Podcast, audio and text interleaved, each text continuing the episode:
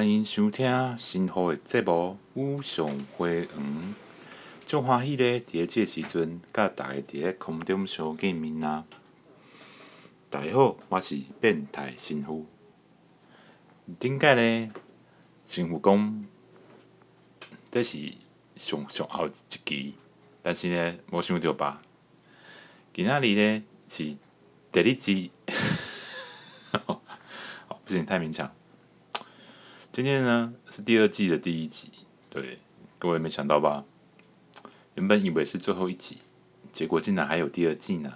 嗯，那神父当初说做最后一集的时候呢，就很惊讶，好像没什么反应。就神父实在是这个雨山花园实在。妈的，也够冷门的，对。不过我有收到一个讯息啦，他是说一个忠实听众，他说：“Brother，以后没有 Podcast 了吗？好难过哦。”真的感谢这位忠实听众啊，这样神父埋了这么久的梗，终于有人，终于有人上当。OK，没想到神父的节目还是有人听的，放心啦，就是这是。第二季嘛，就跟动画一样嘛，一季十二集，所以今天我们就是第二季的第一集。那神父的节目呢，绝对还会继续做下去，因为神父的目标是做到一千集。为什么？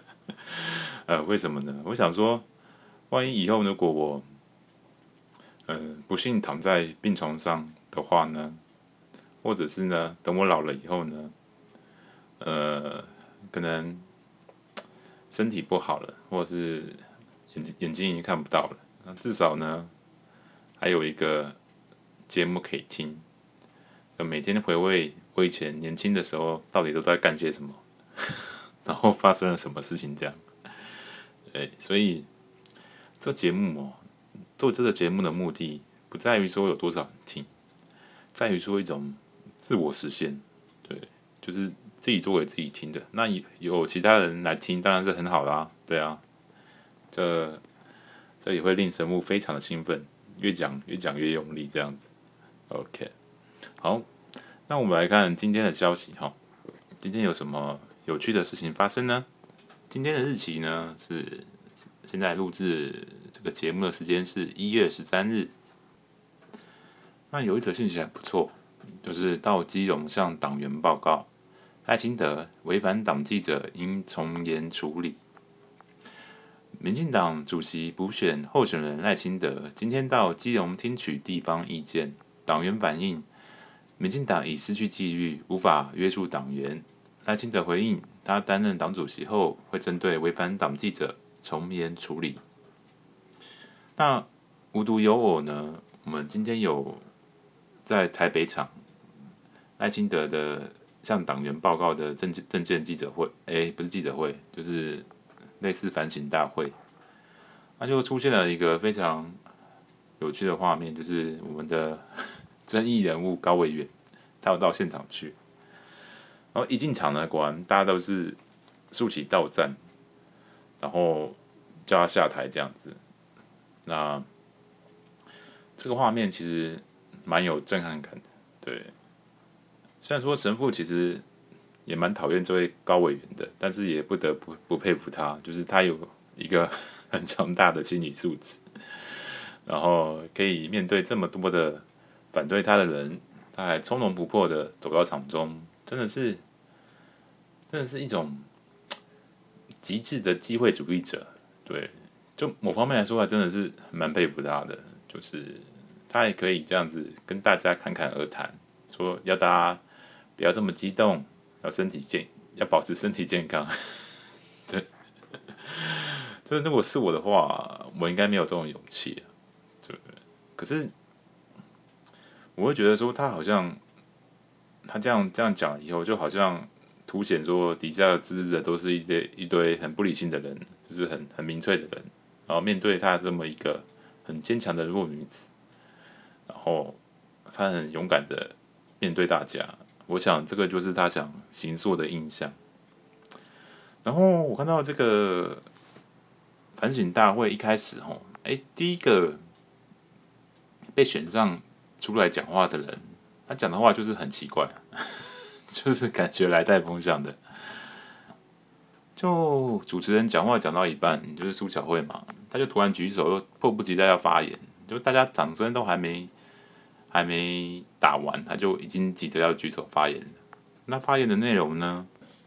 他说他是一个大学党员吼，然后他说他说有很多呃支持民进党的青绿粉钻或者是名嘴，然后呢，喜欢去揭发对手的隐私啊，然后攻击对手，还会出征，然后给民进党带来不好的印象，这样，然后说什么，就是在同温层大家看的很爽，可是他说民进党要赢选举吼，不只要吸引同温层的支持，还要吸纳许多中间选民。我操啊！讲到这边，其实你就可以不用看了，这个。大学生党员啊，动作这么迅速，第一个被点到，我靠！然后好像准备准备已久了，还还还有稿子可以念这样。那他还说什么？这些侧翼粉砖还有青绿名嘴都把不同立场的人打成中共同路人。那我是很不以为然的，想说这个这个反省大会是是怎样？是被 是被渗透还是怎样？就讲的就是所谓。反反反绿除，或者我们说反对民进党的仇仇绿者，他们讲的那一套，他可能讲的是就是反映所谓呃被认知作战以后出现的状况，就是这样就直接讲给赖清德听，嗯，因为呢，其实你说有出征吗？出征的意思是什么？就是你跑到对方的脸书上去留言嘛？对啊，啊，留言就算出征哦。就是你说这些人去出征别人不同意见的人，可是这些人他也是不同的意见啊，他去表达不同的意见，就是就是伤害民进党，就是就是出征哦，是这样吗？这很奇怪，就是你的意见是不同的意见，那别人的意见就是出征，这逻辑怪怪的吧？然后到底是谁骂不同意见、不同立场的人是中共同路人？其实很少吧，很少人直接讲对方是中共同路人吧？对吧？就是我觉得这是一个，这是一个某些人的防卫机制，你知道吗？就是。这个人他讲不过别人，然后被质疑的说啊，你说我是中共同路人，就很像是扎稻草人的谬误嘛。就是就是因为你们民进党是反反中的、抗中的，对，那你质疑我就好像把我当成中共同路人。那我先讲，你质疑我中共同路人就好像有，对啊，就好像这件事成立。然后你质疑我就没有正当性，你都是在抹红我这样。那我问你啊，这样的言论跟柯文哲有什么不一样？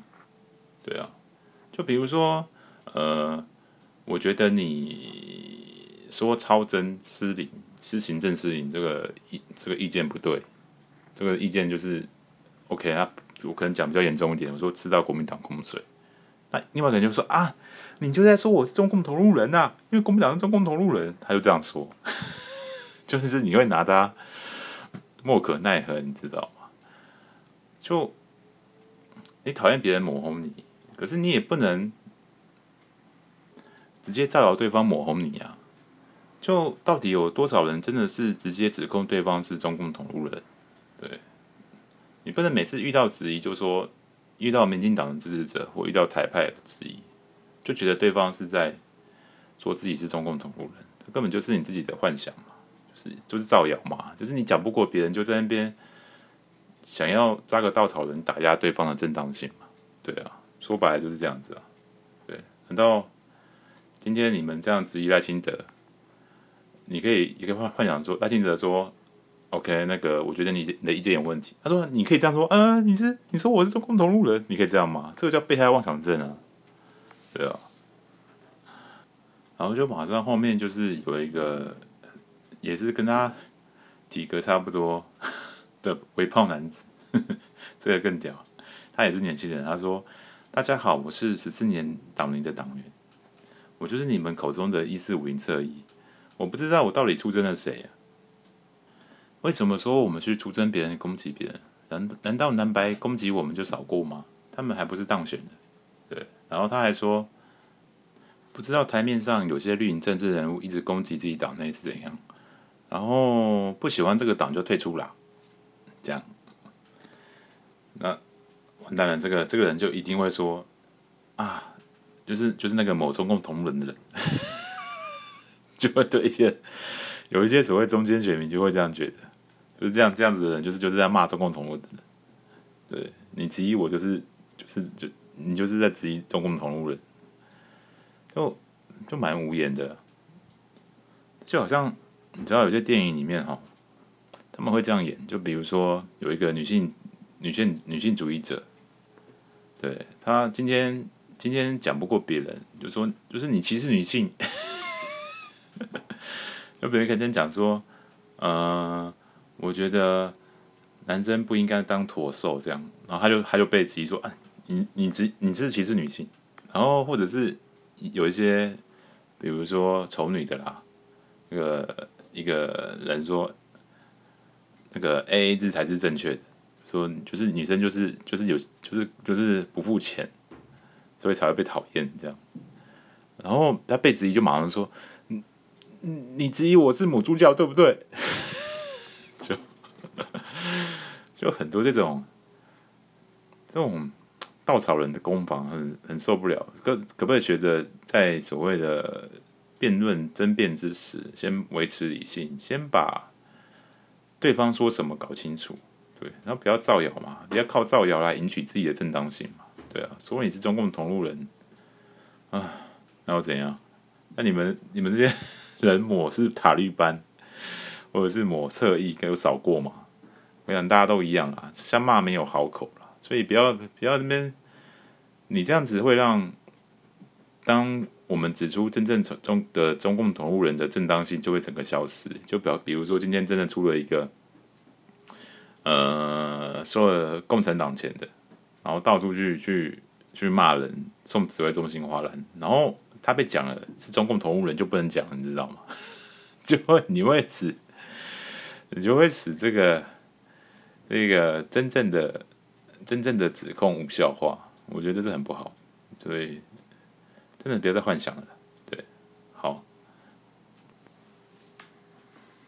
那我们看这个高委员的政治动作，就是他非常的勇敢的去参加这个这个向党员报告的大会，这样，然后又刻意和赖清德靠得非常的接近，就走到到前面，所以你可以想象，这是就很像是。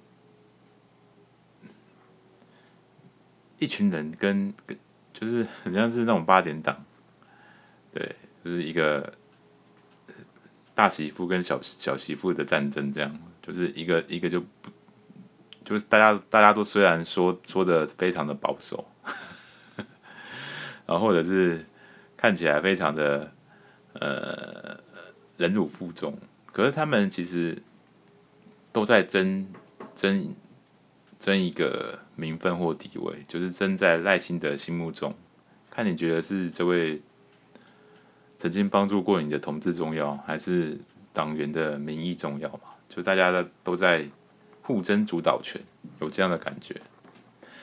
然后我其实觉得，呃，这些支持者真的是，不管是有人说他是老阿骂老贝贝，可是我看有些人年纪还蛮轻的，对，就是我觉得他们已经。修养真的是非常好，就是看到他这样子，你知道吗？这样他他高委员这样做看起来非常有很理性嘛，很正面中道嘛，这也是他一贯的风格嘛，对。可是我觉得这些党员更是非常的收敛，他们面对这样子明明一个很讨厌的人出现在你面前，他们没有 丢水瓶 或者是丢东西，还还耐着性子听他说完。这样，我觉得真的是很伟大。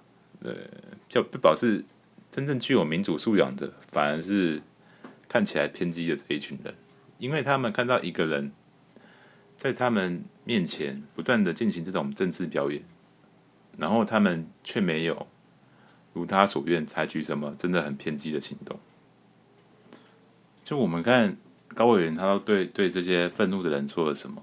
他说：“大家都是跟我一样爱民进党。”然后，然后说：“呃，我们不要中了分化的计，这样。”然后说：“呃，他去菜市场看到很多人，呃，会抱着他哭，有就是有他的支持者抱着他哭，就不忍心就看看到一样的咩，好像就唔刚诶。然后他希望支持者不要彼此撕裂，不要彼此分化。”然后他还说，就，就你知道吗？有时候正面能量是有毒的人，你知道吗？就是有些人他正面能量，照理来说是那种可以安慰人心、带给人家正向的感觉。可是有些人你知道吗？他就是会拿来用来是，就是我很正面，然后你们是负面，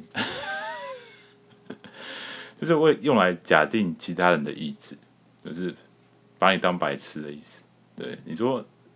不要不要分化，不要撕裂。那谁才是分化跟撕裂的人？就就做贼喊抓贼嘛。就一群人在外面旁边吆喝，然后他还这样讲，然后他还说什么？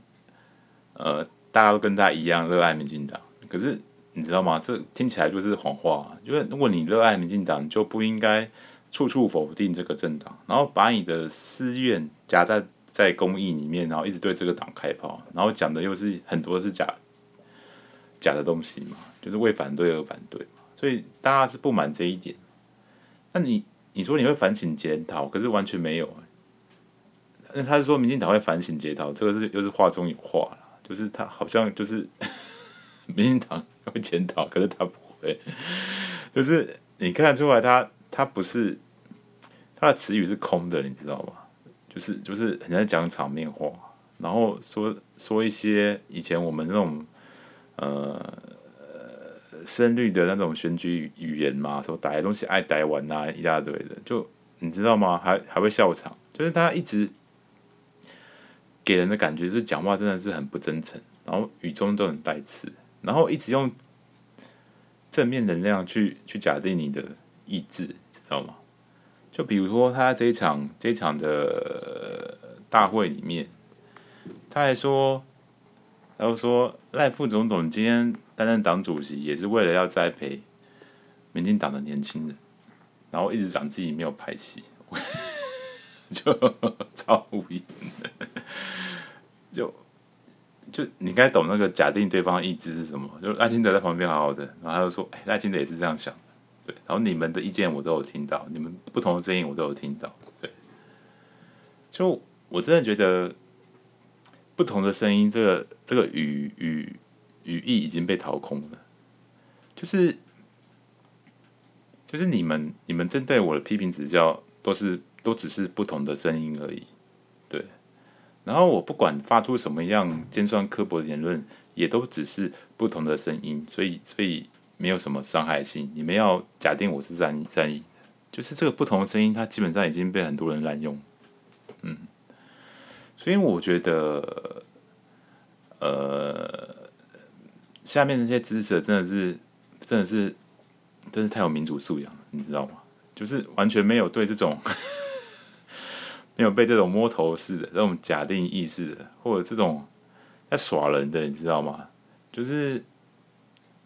见跟你们的声音我都听到，你们很有活力，就是要用这个活力继续支持民进党的好，好，谢谢大家。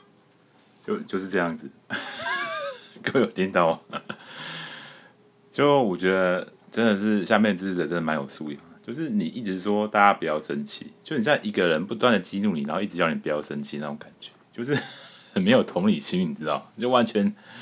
完全的自我中心，就你都不知道，大家生气都是因为你，你要叫大家不要生气，然后还说什么，嗯，带风向说后母后后母后，大家都为民进党好，就是就这样糊弄过去。对啊，这我觉得真的是，就是我们这个这个时代，就是你知道吗？这种压抑的时代，就是会孕育出这种年轻人，当我们的表率，当民进党的一个 一个不同的声音，对。所以我说这个党他一定有很大的问题才会才会死，而且他这个高立委他候选人他原本不是这样子，他是一个啊台大会长，一个很年轻的一个 PT 站长，他原本也是很对民进党有理想跟期待，可是不知道遭遇什么变故以后就就变成这样子，觉得民进党辜负他，然后。就是把民进党支持者隔隔绝了起来，隔绝在心灵之外，然后再应付他们。在我相信呢、啊，就是他在这样这个这个大会讲完，他回到所谓的新闻台上面，还是会继续骂民进党，去引起他的目光，还是会继续批评这些侧翼这样子。对，所以这个就是呃所谓人性吧，就是你。有时候你真的赖清德真的要好好想想，就今天这个场面其实跟民进党的相怨有关，你知道吗？就是很多人或者是在上位者，也包括你啦，对，就是一直一直把这个这个存在的冲突的伤口一直都覆盖着，假装不知道，然后继续视若无睹的去跟这个高立伟合影啊，要他要大家接受他啦，要跟他团结啊。可是你知道吗？就是团结，你不能团在一团心结下面，就是你不能回避问题，你不能说假装都没看见，然后只是单方面的希望群众，呃，嗯，强迫群众要接受这个人。对，就是有时候你知道吗？为什么有些人在夫妻吵架的时候就一律劝劝分手或劝离婚？这是有道理的，因为你知道，就是有时候你在一起，它会产生产生更大的争执跟创伤。就是对对这位高立委，对民进党支持者都很不好，对，就是这种台湾社会这种维持表面和谐的假象，真的是，或者说大家不要吵架，要做好朋友，这种很原始、很本能式的那种那种和和谐的欲望，我觉得真的是会害死很多人。就是你们这样根本就是在 让问题越来越严重，对，所以有时候你真的是，真的是，真是要断断舍离耶。就是你知道吗？既然大家都都这么让彼此不开心，那不如就好聚好散吧。那那就是选择谁的问题？你要选择这一群支持者，还是选择你们这位呃有很多中间选民支持的高立伟？就是这样子而已，选择问题。如果你不做选择，什么都要的话，我跟你讲，你最后最后就是会让这个党四分五裂。因为你知道吗？高委员他的问题原本是个小问题，就是一开始他跑去柯文哲那边站台，或说一些好像是绿百合的问题。这个问题其实很多人都有，当时都很多人都有犯犯下犯过的错误，因为那是当时民进党高层的竞选策略有关嘛，就是有绿百合的氛围嘛，所以犯错的不止他一个。可是你知道吗？就是你做了错事不打紧，但是你做了错事还自以为正确，还踩得这么践踏别人这么深，说什么呃谢谢姚文智的牺牲让我选上，就是大家假设大家都犯错啊，没有人会会像你犯这种会践踏人的尊严的错误，就是你根本的问题就在于说你太欠缺同理心的。对，就算是你知道吗？就算是你要去挺柯文哲也好，可是你也不用这样子去践踏自己的同志嘛。对，吴音宁也是一样。你知道很多国民党的立委当时都在围剿吴音宁，然后就很奇妙说，这位高高，他当时是议员，高议员他居然还对吴音宁开炮说，你不开会只会写脸书，就。就很难想象，比如说，OK，我跟你是朋友，或者是我们至少是同一阵线的人，就是很难想象会有人会认同亲故到这种地步，你知不？安尼，敢若袂输咧，欠你偌济钱呢？袂袂输咧，敢若玩收人呢？就是你对待敌人都不会这么过分，可是你对待自己的同志，或者说我们不要说他是同志好了，至少他是一个。正在正在被攻击的人嘛，你应该多少有点同理心嘛，是不是？对，所以我觉得这是很多人他看不下去的地方。OK，就是你生而为人的那种基本的道义嘛，跟人家相处应该有的人情世故嘛，或者是原则嘛，或者是我们应该具备有的包容的心嘛，就好像都没有。就是你让你说无党无派或怎么样，就很稀奇啊！既然是无党无派。我跟你讲，任何党派如果出这种人，他还没被开除的话，他的背后势力一定超大的。然后你你还没事，表示你你背后真的是应该有人撑腰吧？不然 不然不然怎么会干这种事情？都都没事这样子，所以真的不要说自己是无党无派，好不好？这这这是谎言，听都听腻，也没人会信啊。好，我们看下一则消息，这个是来自那个。土星六号之狼，这家伙，这家伙神父蛮熟的啦，但当然没有见过面。就他他的粉专其实还蛮多人看，大概四万三追踪者。那其实神父的追踪者也有四万六，就不知道为什么我赞助超低了，他赞助超高。就，哎、明明我应该比他，应该比他先先先出来吧对。他应该是后来才出来的一个一个台派本专，不过他真的是实力，真是不容我们小觑。他就是那个一直发、一直一直发文，然后一直被检举的那一位。OK，然后检举了又再开，然后我记得开了很多个账号吧，就是怎么打都打不死，非常厉害的一位呃粉专作家。嗯，不过他。神父的赞助不如他，应该是因为写文章写太长的关系吧，就是没办法。长文的原罪就是看的人比较少。好，我看他写什么。那个伯恩在 Podcast 与百灵果谈侧翼网军。伯恩说，侧翼就像妓女，道德上可能有问题，但你知道他就是拿钱办事。义勇军的话，则是被白嫖，做同样的事情。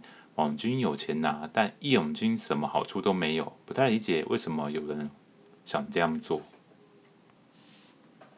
凯莉附和说：“义勇军被白嫖，一直被白干，一直被白干，然后什么都没有拿到，所以我觉得他们很可怜。”这个是你看，就是这个是刚刚出的那种跟高委员类似的那种有毒的正能量吧，就是假装自己很正面的样子，然后其实。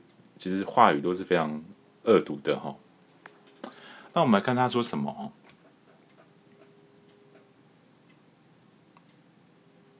他就说，伯恩就说，所以你觉得我们刚刚说义勇军就是被白嫖，这样会不会有事？然后凯莉就回答，不会啦，因为我们同理他们，他们被白嫖诶，他们都被干成这样，还要被被骂说都是你害的。然后伯恩就回答：“这样他们会很难过诶。”对。然后一个叫 Ken 的人就说：“这这就是因为他们难过，所以他们会说绝对不是我笨，是他们这些人讲错了，因为他们就是没有任何道德，所以才会觉得不值得为自己相信的东西努力。”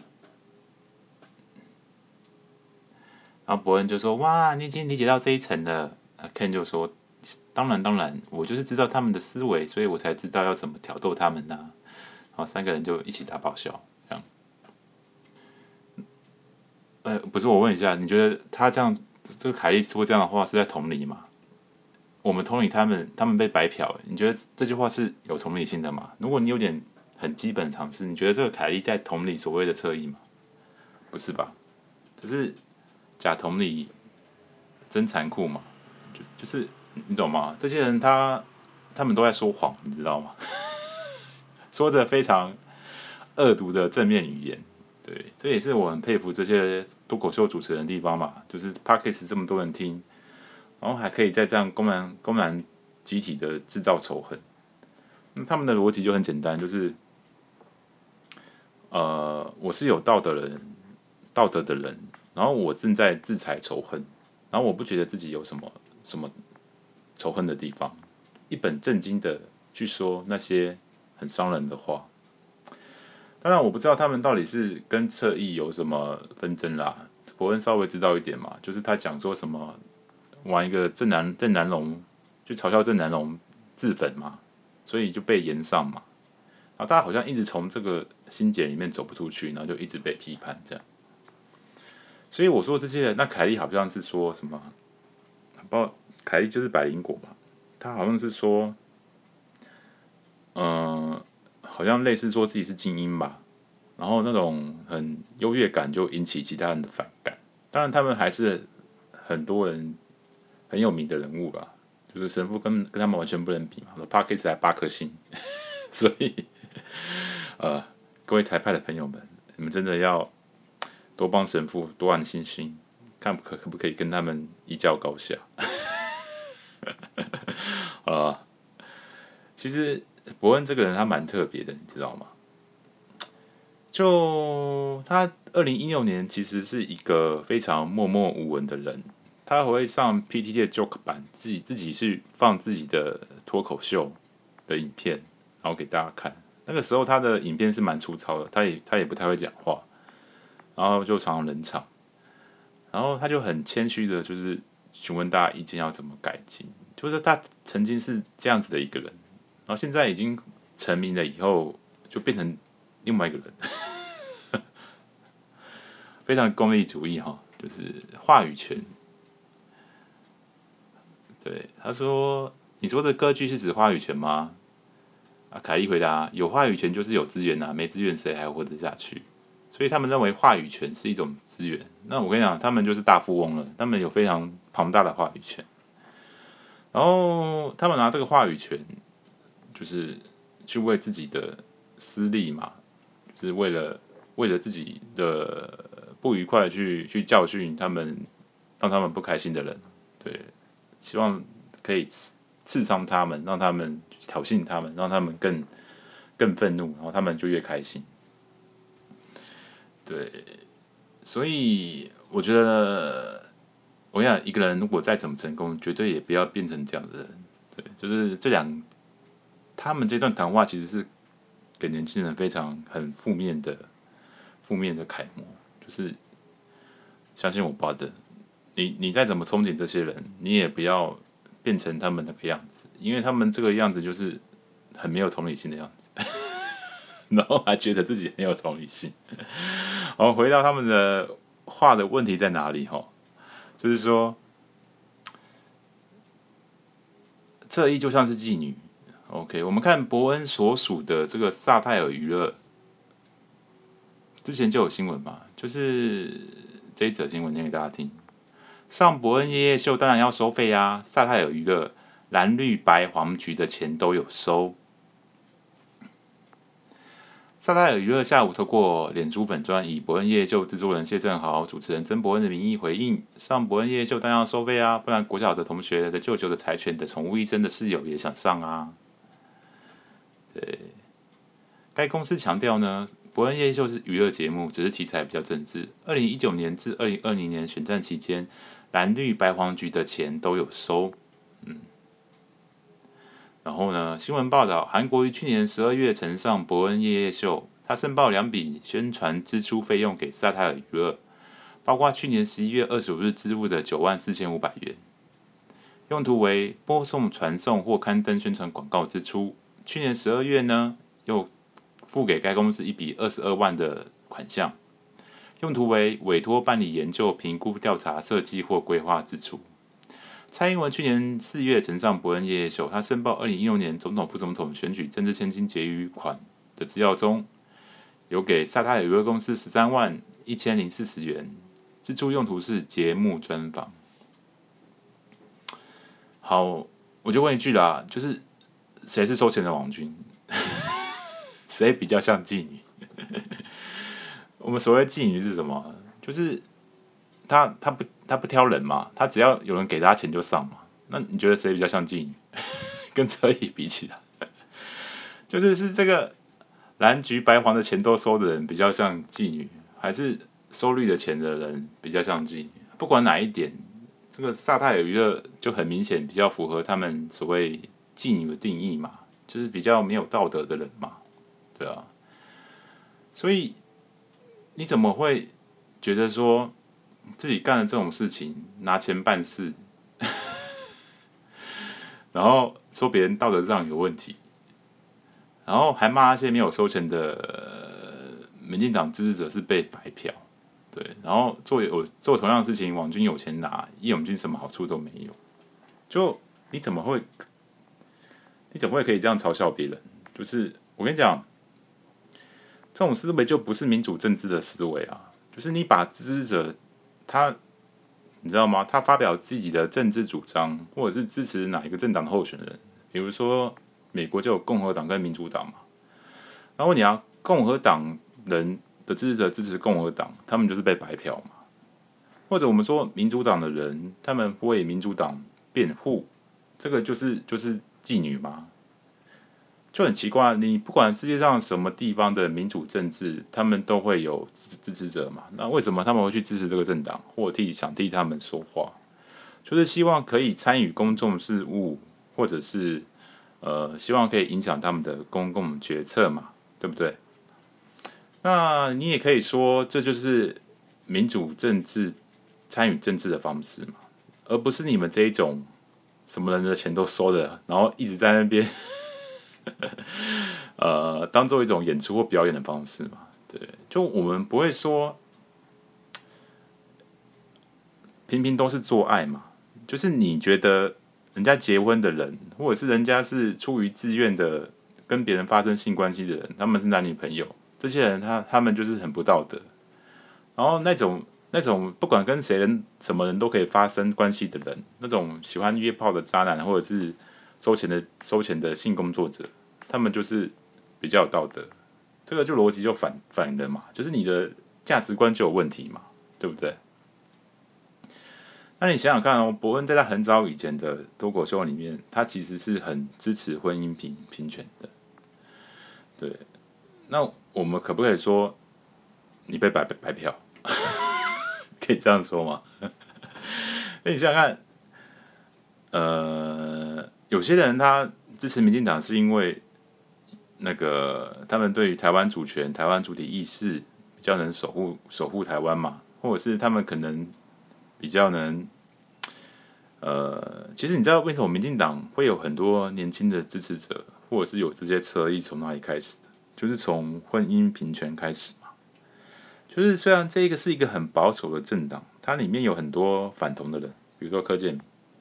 可是他们为了这个社会的公共利益，为了其他回应其他选民的期待，他们愿意去推动同婚专法嘛？就是四字啪啪啦啪啦几号的那个专法，就是让同志有有婚姻平权的权益。这个就是你参与政治或一个政党支持者影响政党决策的结果嘛？也然后也是因为他们这样的政策，就是吸引其他人支持他嘛？那你现在是骂他们这些人都是妓女哦？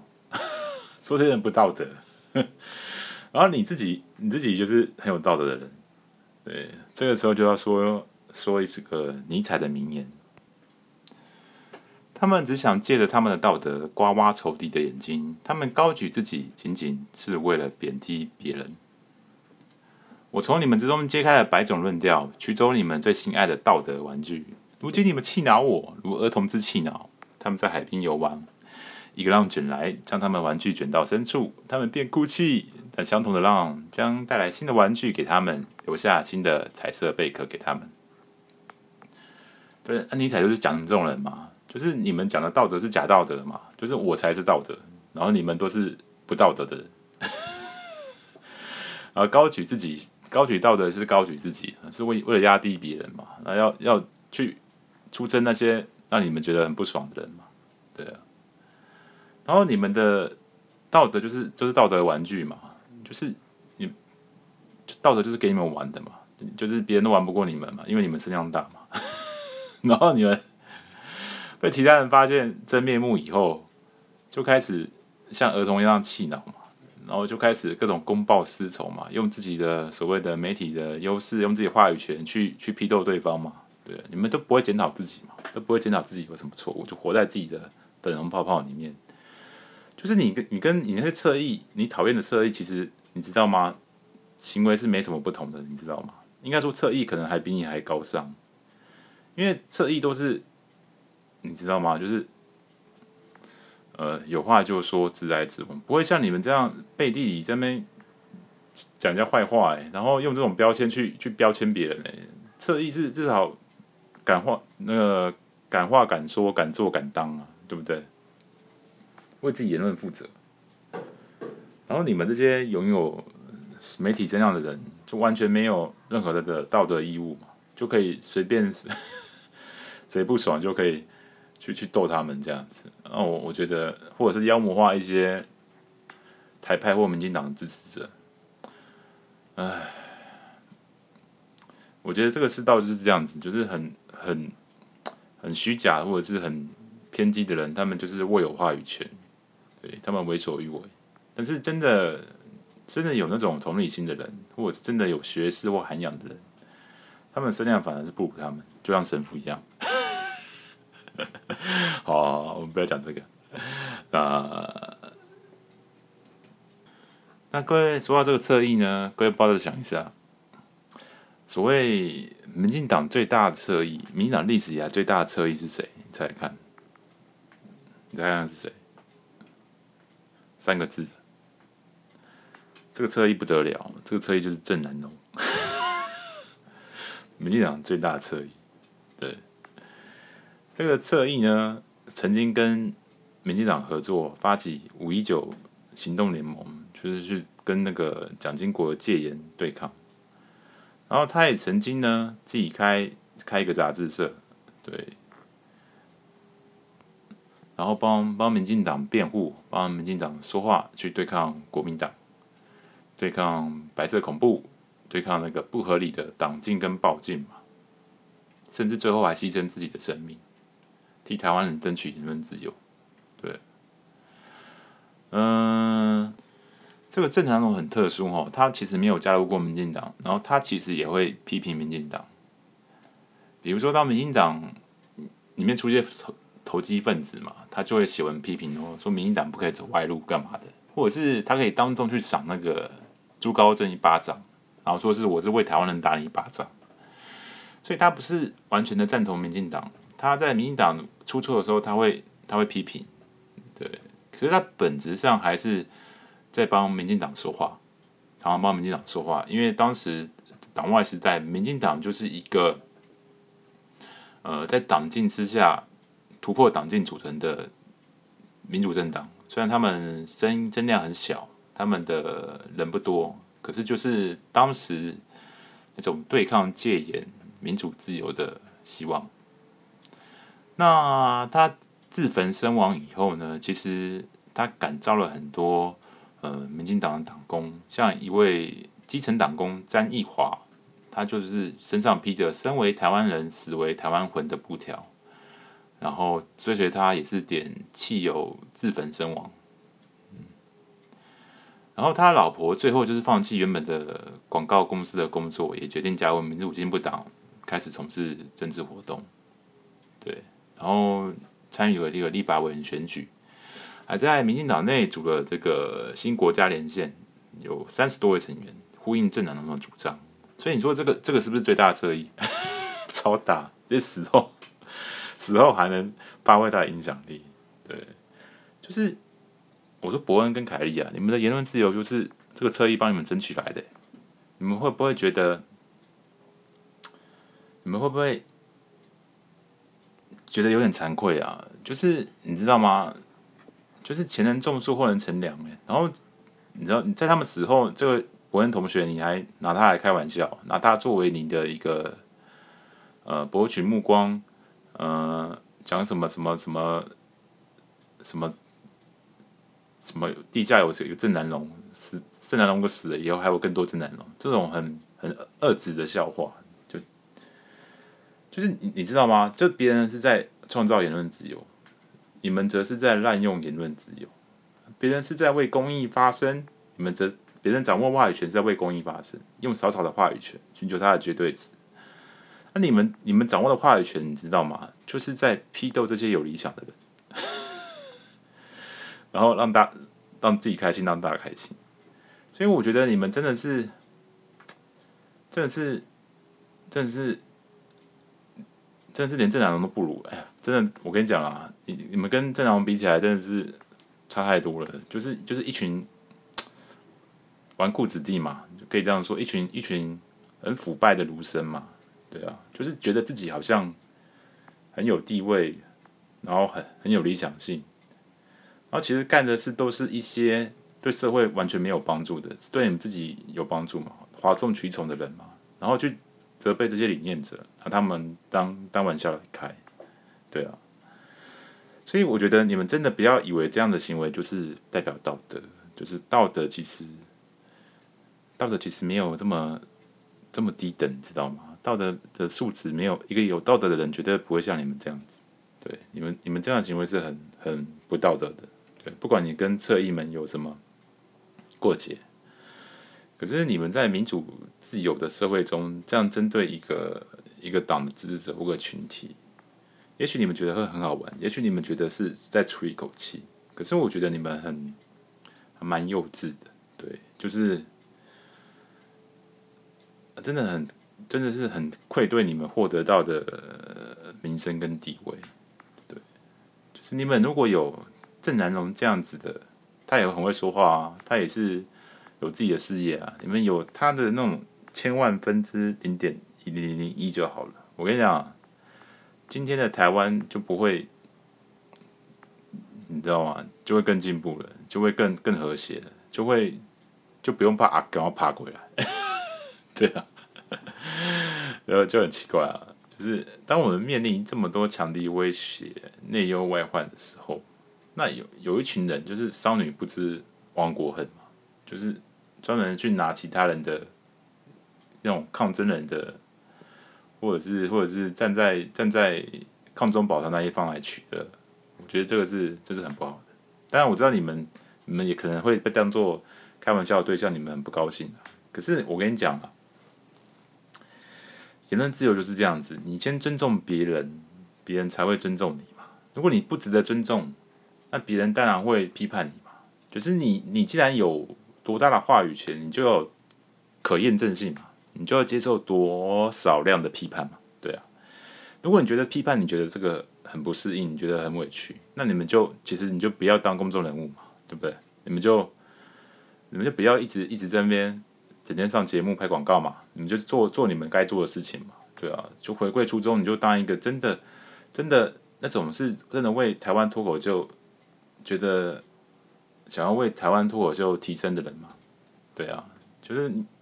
就有时候在夜深人静的时候，你看看，你真的拨点时间看看你以前那些很深色的影片，还有其他人在跟你的留言讲什么，你就会觉得，你就会觉得很羞耻，真的，就是为为什么会活成这个样子，这么的，这么的，这么的势利眼，或者是这么的功利主义，对啊，这么的恶毒嘛，对啊，好了。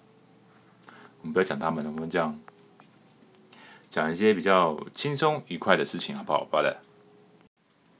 好，我们来讲一些嗯，神父过去在当老师的时候遇到的一些紧急状况。好了，我讲一个最紧急的，你们听到会吓死，就是会出人命的那种。嗯，那就是我们班上有一个，我以前在新北市国小教书的时候，我们班上有一个。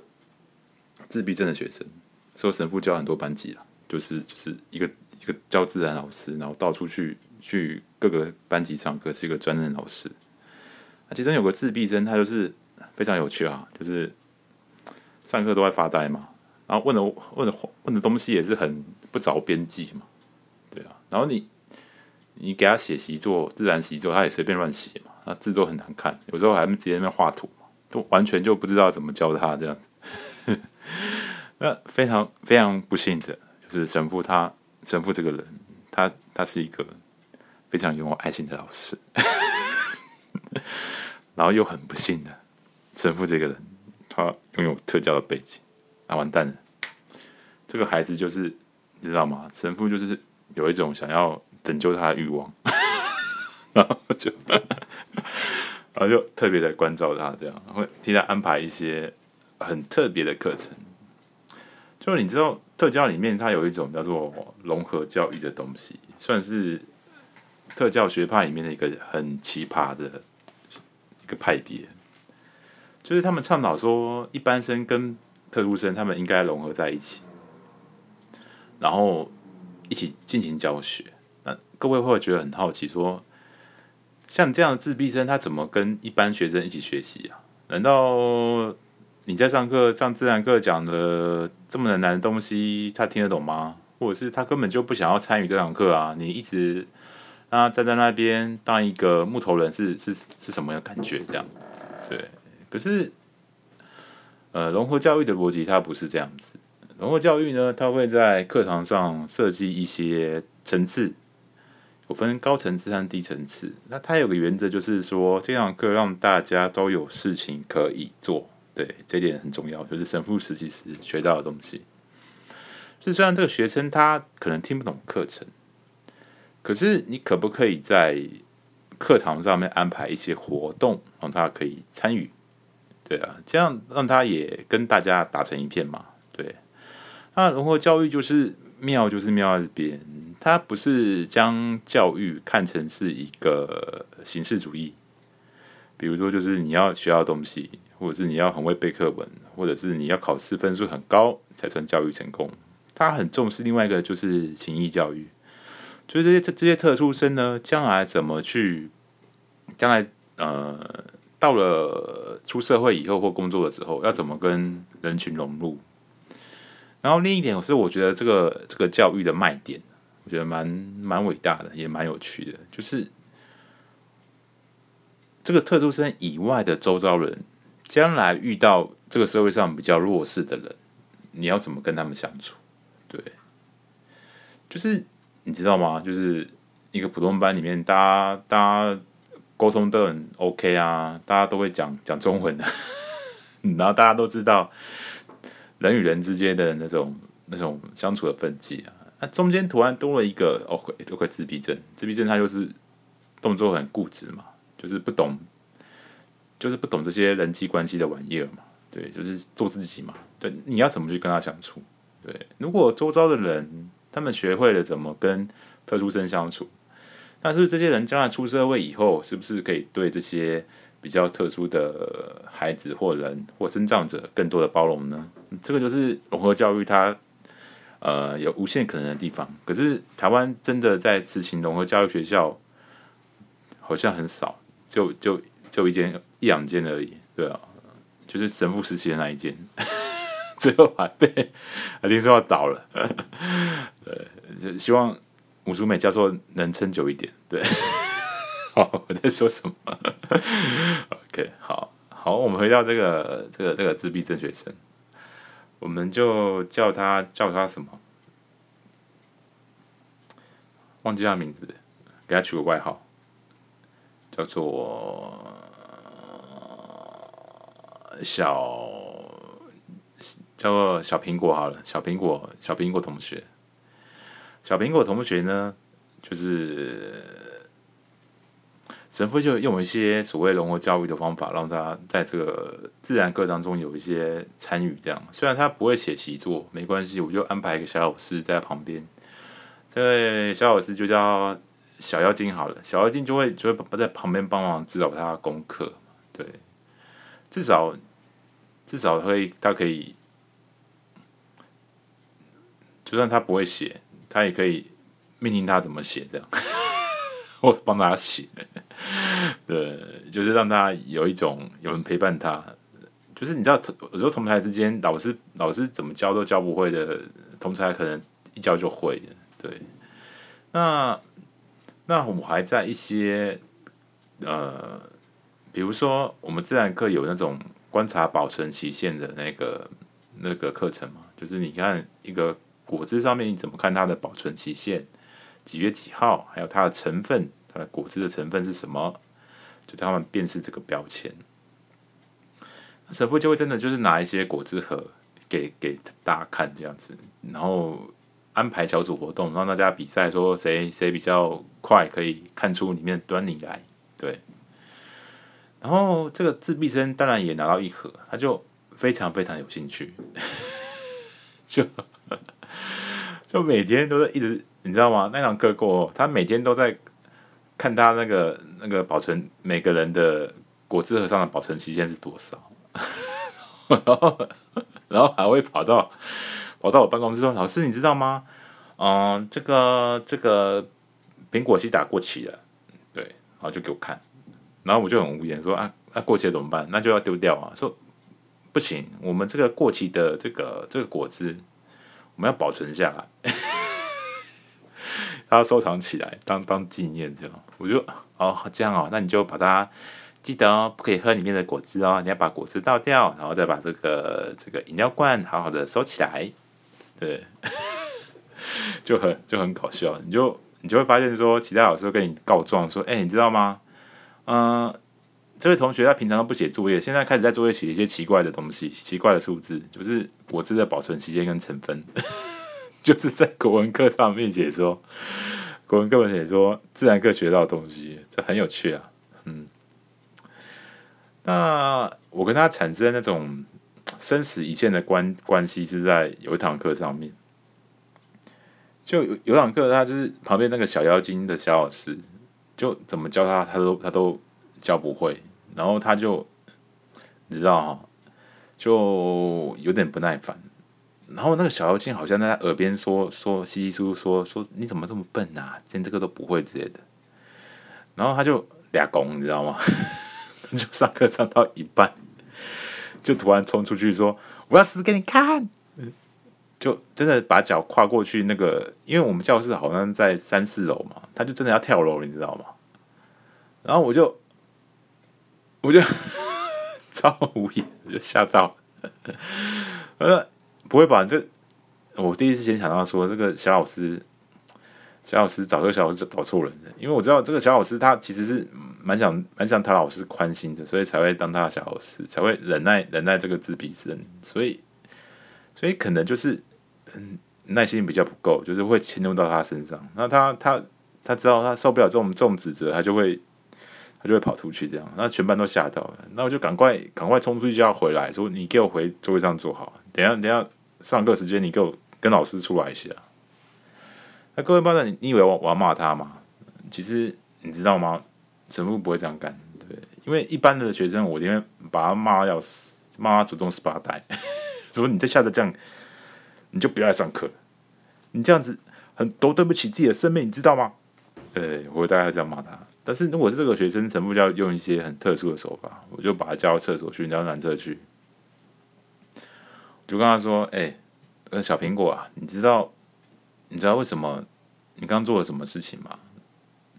他就那种梨花带泪的看着我说：“老师，我我真的我真的是他先骂我的，他就很他就是他就一直一直说那个小妖精的不是嘛，说是，是他一直骂我，那骂我是是，笨蛋什么之类的。然后我就跟他说：那你这样子冲出去要说要跳楼，这样这样对吗？他就不讲话，然后装作一副很不在乎的样子。然后我就当下就。有点俩公，就是说，就是做了一件很白烂的事情，我就化愤怒为爱，紧紧的抱住他，你知道吗？老师很担心你呀、然后这个那小苹果就吓到啊，他是男生啊，我就抱抱紧他，就突然被老师抱住，然后就 就吓到了，知道，就像一个嗯。被突然被放在砧板上面的一个一只火鸡这样子，就手足无措，就手在扭动，然后不知道该怎么办。然后过了好一会，我不到五分钟我就松开了，你知道吗？我说：“我说老师，你知道老师多担心你吗？你这样跳下去，老师就会失去一个学生，你知道吗？对吧？你这样做是很很不负责任的。就是你有什么委屈，你可以跟老师讲，可是你觉得一定要爱惜自己的生命。”所以老师希望明天还可以看到你，跟人一起上学，一起一起在教你，因为我们一起度过很多快乐的时光，你知道吗？可是你就辜负老师的心意，就在这个 moment，这个奇迹就发生。对，他就你知道这个这个学生他是自闭症嘛，他其实很难去感知到人们的情感嘛。讲白一点，就是心智理论有问题，心智理论。等一下，神父在分析到底是什么东西？心智理论就是这种去想别人想的能力啦。对，就是自闭症，他这个这方面比较弱，就是就是同理心有分两种，一种叫做认知同理心和情感同理心。啊，情感同理心就是感受对方的感受，认知同理心就是我们所谓的心智理论，就是去就是去想别人怎么想的能力。那认知同理呢，它可以预测对方会产生什么样的行为反应，他们的需求就是懂得读空气之类的，然后得出最佳的公式，并且诱导。呃，并且诱导到对方，呃，达到自己想要的行为，这样子。那一般而言呢，这两者就是很容易被混淆，对。可是呢，基本上，心理变态者他具有比较高的认知同理，但欠缺情感同理心。自闭症或亚斯伯格症呢，则有情感同理心，但是认知同理较低。对，就是白话来说呢。这个认知同理心就是去想别人想的能能力呢，就是一种获得人际关系的心智地图呢。呃，自闭症是比较欠缺的，反而是心理变态比较高。所以你会觉得很有趣哦，哦，心理变态会有认知同理心，会有同理心，是，你知道吗？像像刚刚那个所谓的那个伯恩跟跟那个凯莉嘛，他们其实是认知同理心很高。但是情感同理心非常低，就是在那一段我没有指人了，我指那那段言人论，就是就是这样子，就是他们可以预测对方的想法跟行动，比如说，嗯、比如说刚刚那 Ken 就说啊，说我就是知道他们的思维，所以我才知道要怎么挑逗他们，就是他们可以去想别人怎么想，可是他们会把这种这种能力是用在去怎么去激怒和挑逗别人嘛，然后会觉得自己很聪明嘛，这个就是。就是其实跟刚刚阐述的心理变态者，他们有时候会把人逼入退无可退的境地，也是在使用这种能力，就是所谓的认知同理心，或者说所谓的心智理论。那如果我是自闭症或是亚斯伯格症，他们他们是不会像他们这样玩的，他们是无法像他们这样说脱口秀啊，这样子酸别人、嘲讽别人或讲一些双关语，他们是有困难。但是。像我们回到刚刚那个心理变态者，心理变态者就是有很强的认知同理能力，但是但是情感同理很低，所以，所以他们是不会同情别人嘛？他们会用一些手法把对方逼入退无可退的境地嘛？就有些电影场景，不是有些杀人魔，他们就会呃突然突然在喝酒的时候，突然对走过人说：“你刚刚是不是？”瞧不起我，或者或是就突然就突然这样说，说你是不是看到我这样子很喝酒的样子，很落魄样子，很开心，是不是这样想？然后对方那个就呆若木鸡这样说：“好，你现在你现在得罪我，你现在给我拖到墙角去。对，如果你不想让我生气的话，你就应该要怎么做？就他们会试着去支配对方。对，你必须做什么事情，不然的话。”不然的话哦，不然的话，我就要我就要开枪，要掏出一把枪这样子。然后那个服务生就是那个路人就，你知道吗？就开始求饶求饶，然后就觉得很好笑。然后他一边求饶，就一边质问他说：“我哪里好笑吗？你看我看起来很好笑吗？啊，你觉得很好笑吗？”然后就开始再继续开枪，然后那个人就中枪，然后继续跪倒在地上这样子。然后这个人他开了好几枪以后。嗯，就是在那个服务生痛苦的时候，他就很开心的坐下来在那边玩扑克牌。对，这个这个你知道吗？这个就是就是扔头请骨嘛，就是把你逼入退无可退的境地嘛，就是在玩弄你嘛，就是这种心态嘛。那你觉得这个心态像不像刚刚那个那个那个那个 podcast 的内容？就是就是玩弄人嘛，就是很戏谑的那种心态。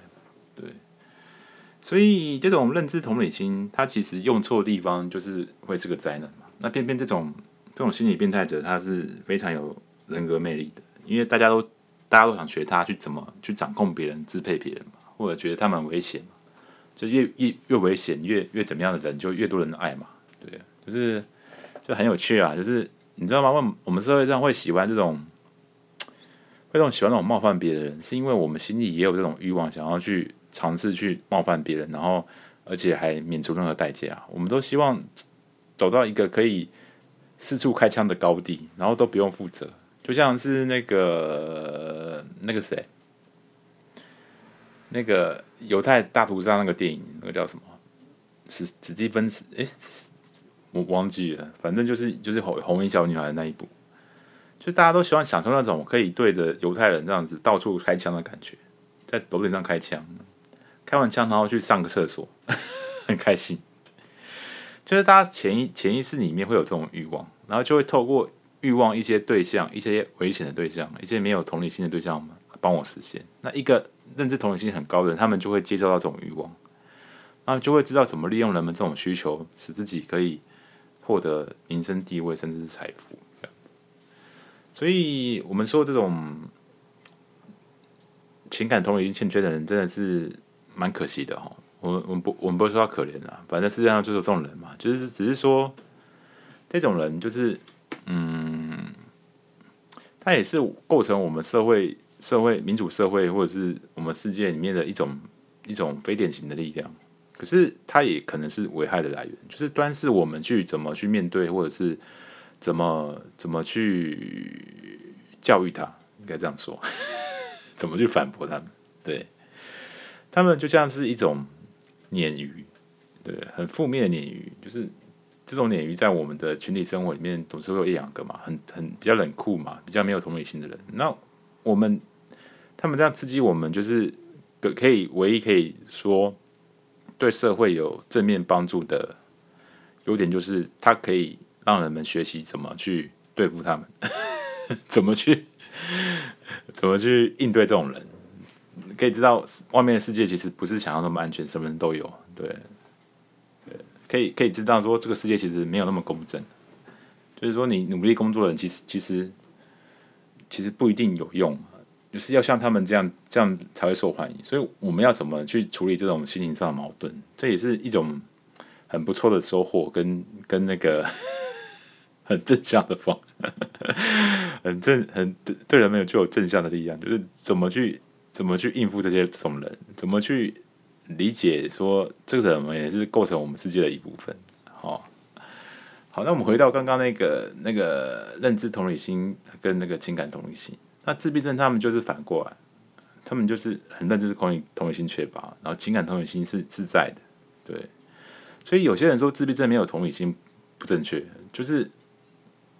如果你真的认识跟自闭症儿相相处过，虽然他们不懂得别人生气的点，或者是别人怎样愤怒的点，可是当他们遇到那种不能忍受的事情，看到有人受伤害或者是承受痛苦，他们也会非常的难过，或者是非常的为别人生气。那在我个人的。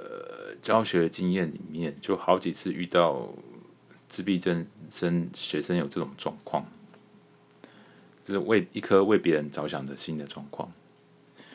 就比如说很有趣啦，很有趣，就是我有个朋友，他的妹妹是自闭儿，是个成人，而且在工作。那他有天无聊就问他婚姻平权的问题，就是你觉得同志结婚怎么样啊？然后那个自闭症，各位不知道你，你不会好，不会就很好奇他们会怎么回答。他他回答说：“呃，我觉得没关系啊，我觉得这本来是他们的他们的权益啊，这样子。”他就他就这样回答，然后就开始沉默。然后我那个朋友就问他说：“你可以告诉我你的看法吗？”然后那个他妹妹就说：“我没什么看法啊。”然后又沉默了一阵子，然后突然说。那、啊、可是，如果要生小孩怎么办？我开始想说，应我们应该开放领养。然后我朋友问他说：“所以你觉得他们也跟一般人一样，应该要享有同样的权利？”然后那个他的自闭症妹妹就说：“他们也是人呐、啊。”就你知道吗？你从这一段内容当中，你就会发现说，他他是真的在为同志在在想说，他们结婚要生小孩怎么办？他可能。他们的观念可能还是跟护家盟一样，就是说婚姻就要生小孩干嘛？这种比较直观。可是他们是在为他们着想，然后想了一个说要开放领养这样子。所以你知道吗？这个自闭症的同学，他其实是一个成人，他他们还是非常有同理的能力。然后我自己的经验就是，就是有一次在融合班，就是看到隔壁的人，就是嗯、就是我们教室外面嘛，就有一个人突然，应该不是教室外面的，学校外面，就突然听到很大的哭声在车上，那我们就以为出了什么事情这样，然后就突然就就有人就是家长就跑进来说，老师你们你们可不可以可以帮个忙？就是我的孩子，他看到路上有有猫被被车撞，然后他他不知道该怎么办，就一直哭，一直哭，一直哭。你们可不可以来帮忙？呃，救救这只猫这样子。然后你知道吗？那时候老师们都很累。那时候那个时候我的我的我们那个神父还只是一个实习老师，然后带我带我的老师们都是已经是个。在经历过一天过后，就是很欠缺同理心的状态，然后最后就做神父去看，然后就发现那个小孩子就是一直在，就是真的很像是一直哭，一直哭，好像发生了什么真的很悲伤或者是很很很可怕的大事情，对。然后你就看到有只猫真的被车撞了，它就是那个可能肠子都跑出来，然后就就死掉。可是我看那个那个猫也已经没有气息了嘛，然后我们就开始要。就是开始拿拿个笨斗要把这个猫装起来，然后那个小孩就一直哭，一直哭，一直哭，然后一直问我说：“老师，老师，他他是不是死掉了？那他会不会活过来？”然后我就说：“嗯、放心吧，老师会好好处理的。如果他那能活过来，老师一定会救活他。”然后就，然后他还说：“老师，那拜拜托你一定要救救这只猫。”可是你知道吗？神父有点无言啊，他就说。我靠！我又不是神，这个他已经死了，他已经没有气息了。然后，然后最后，最后我就安慰他，然后，然后送他回去，让请家长送他回去。然后最后是一个扫地阿嬷，就是把把这个猫的尸体拿去收尸，这样的。就就你这种自闭症，有时候真的觉得很蛮麻烦的哈。就是他们就是同理心发挥起来，就是。一直要很坚持去完成一件事情，很麻烦。对你，你也真的，你也只能就这样这样子稍微骗他们一下，这样。所以，我们从这个案例就可以知道说，其实自闭症他是很有情感同理心的。他们可能呃很不会跟其他人相处，很不会看空气，或者没有办法像伯恩跟凯莉那样聪明、能言善道。可是你知道吗？我觉得他们就是上帝赐给我们最宝贵的礼物。哦，没有没有，我没有嘲讽的意思，我只是真的这样觉得，就是真的，这个世界上如果多点自闭症不是很好吗？就是我个人觉得啦，如果真的天堂上面有天使，天使一定不是长伯恩跟凯莉的样子，一定是长得跟跟我的学生一样，或者是跟刚刚那一位那一位那个我朋友的自闭症妹妹一样。对他们，他们其实，我朋友他自闭症妹妹，他们会开个读书会，自闭症的读书会，你知道吗？他们就会聚在一起读书，啊读他们可能读不懂的东西，然后互相交换心得，说：“哎，这个这个书是在讲什么啊？你看不懂，哎，我也看不懂。”那就是很像一群瞎子在摸象，可是他们还是可以讨论的很开心，这样。所以我觉得啦，这世界上真的不需要这种。有毒的正能量，不要什么正能量，我们只需要真心的能量，爱的能量，像自闭症这样子的能量。对，好，我们今天的节目呢就做到这一边，希望各位 bottom 呢，你们也可以有一个充满爱的夜晚，对，真的拥有同理心的夜晚。我们要拥有的是情感的同理心，一个真正的。去感受别人感受的能力，可以感受别人痛苦的能力，可以去当一个拯救别人痛苦的人。希望各位呢都可以拥有这样，都可以成为这样的一个人，拥有这么样一个充满爱的世界。当当你的这种有同理心的人，有情感同理心的人越来越多，啊我们这种心理变态者少一点。我跟你讲，这个社会就。这个社会就可以，你们心中期望的那种难与灭圣地，那种天堂般的感觉，就可以由借由自己的手来实现。那么，祝你们有一个充满爱的夜晚。さようなら，同盟。